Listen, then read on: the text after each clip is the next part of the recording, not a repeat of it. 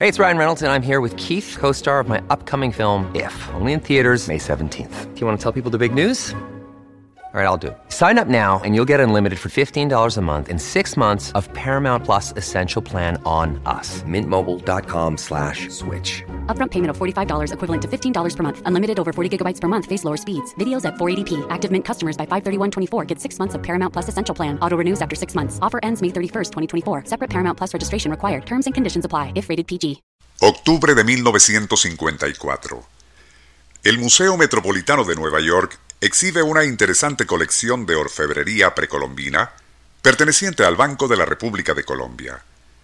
Entre las muchas joyas de oro, resaltaba una cuya forma era inquietantemente familiar, con líneas aerodinámicas extrañamente fuera de lugar en mano de obra precolombina. Algo que llamó tanto la atención del científico Al Yale, jefe en aquel entonces del Departamento de Cardiología en el Hospital Hahnemann de Filadelfia e inventor de un estimulador cardíaco precursor del marcapasos, que obtuvo permiso para hacer un molde de aquella figurina. Enviaría luego una copia al joyero de Filadelfia Emanuel Staub, y éste se sorprendió ante la marcada similitud del pequeño objeto con la de los primeros aviones jet de combate. Pero, una réplica de modernos aviones a chorro hecha por artesanos precolombinos.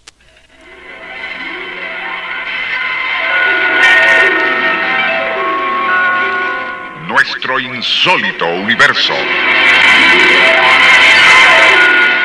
Cinco minutos recorriendo nuestro mundo sorprendente.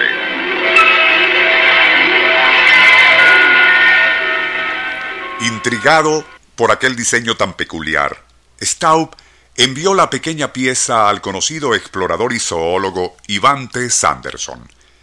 Su primera impresión fue suponer que el remoto orfebre andino preconquista se había inspirado en la silueta de un temblador de río o quizás una ardilla voladora. Pero contradecía aquella suposición algo realmente inusual en el fuselaje tubular con aletas triangulares tipo delta, idénticas por cierto a las de un Mirage. En su área de cola, además de lo que parecían estabilizadores horizontales, se erguía algo sumamente parecido a un timón vertical. Aquello era en verdad desconcertante, pues siendo un experto, Sanderson sabía muy bien que no existe en el reino animal especie alguna voladora, marina o terrestre, con aleta vertical sobre su cola, que siempre es plana y horizontal. ¿A qué se debía entonces que el orfebre inca hubiese colocado aquel anómalo tibón vertical en su figurina? Sanderson envió fotos ampliadas de aquel dije a los expertos aeronáuticos Arthur John y Jack Ulrich, quienes coincidieron en que, si bien era evidente que aquella pieza pudo haber sido elaborada en base a la forma de algún animal o pez volador, la verdad era que, coincidencia o no, su forma aerodinámica y alas tipo delta más bien sugerían a un jet de combate como el Mirage o el Convair B-58. No menos sorprendente que lo anterior era que en ese timón de cola horizontal estaba impreso un signo idéntico a la letra B alta, Beth, del alfabeto aramaico. Algo que hacía presumir una posible influencia transatlántica en la América precolombina.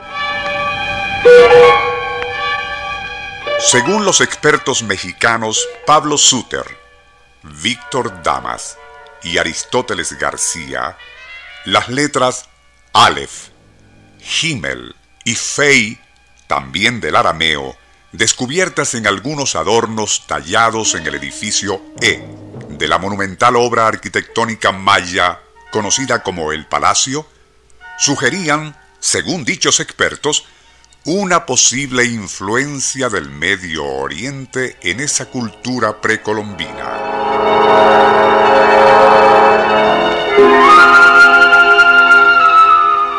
Algo que, por cierto, ha sido planteado reiteradamente por distintos estudiosos del tema refiriéndose tanto a las civilizaciones centroamericanas como a la del imperio inca.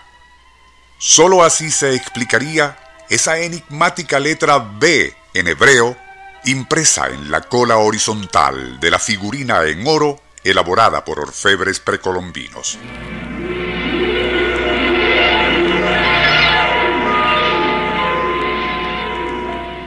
Nuestro insólito universo. Email insólitouniverso.hotmail.com Libreto y dirección Rafael Silva. Operador Francisco Enrique Mijares. Les narró Porfirio Torres.